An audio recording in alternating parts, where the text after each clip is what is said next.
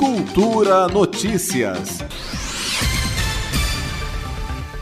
Para marcar a passagem do Dia Nacional de Combate ao Trabalho Escravo, o Ministério Público do Trabalho lançou nesta quinta-feira campanha online intitulada Trabalho Escravo Nunca Mais. A ação, que conta com o apoio da Organização Internacional do Trabalho, OIT, e da Universidade de Campinas, Unicamp, além da participação de artistas, tem por objetivo conscientizar a sociedade sobre a situação de brasileiros que são forçados a trabalhar em condições degradantes, entre outras circunstâncias análogas à escravidão. De acordo com o Ministério Público do Trabalho, no Brasil, entre 1995 e 2020, mais de 55 mil pessoas foram resgatadas por meio de operações de fiscalização.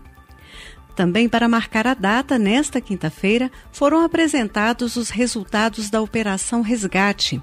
A ação conjunta foi deflagrada na semana passada em 22 estados e no DF e mobilizou policiais federais, auditores fiscais do trabalho, procuradores do trabalho, agentes de segurança institucional, defensores públicos federais e membros do Ministério Público Federal. Segundo Rômulo Machado e Silva, subsecretário de Inspeção do Trabalho da Secretaria Especial de Previdência e Trabalho do Ministério da Economia, foram resgatados 110 trabalhadores em condições análogas à escravidão, entre os quais idosos, adolescentes, indígenas e pessoas com deficiência. Durante a entrevista coletiva, ele relatou a situação em que essas pessoas foram encontradas. O que nós temos observado, tanto na Operação Resgate quanto nos últimos anos, é que a causa é a degradância. E o que é a degradância?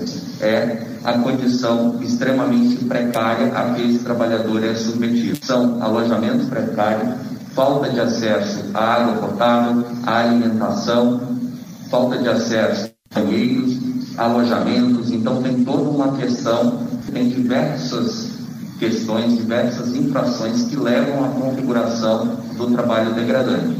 Além dessas questões de alojamento, condições de fornecimento de água, de alimentação, as condições de segurança e saúde no trabalho que são ofertadas a esses trabalhadores.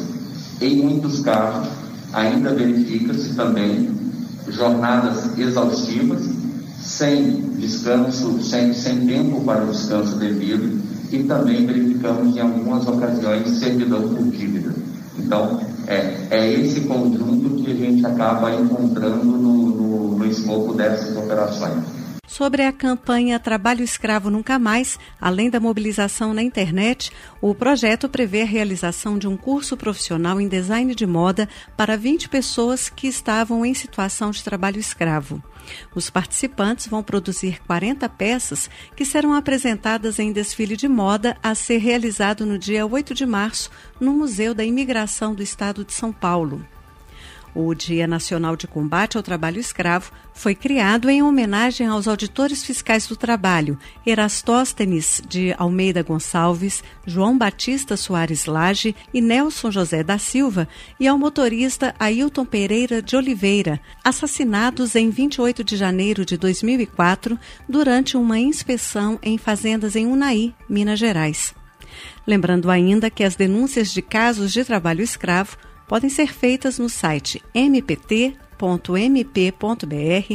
pelo aplicativo MPT Pardal, no Disque 100 ou 180 e ainda pelo sistema IP.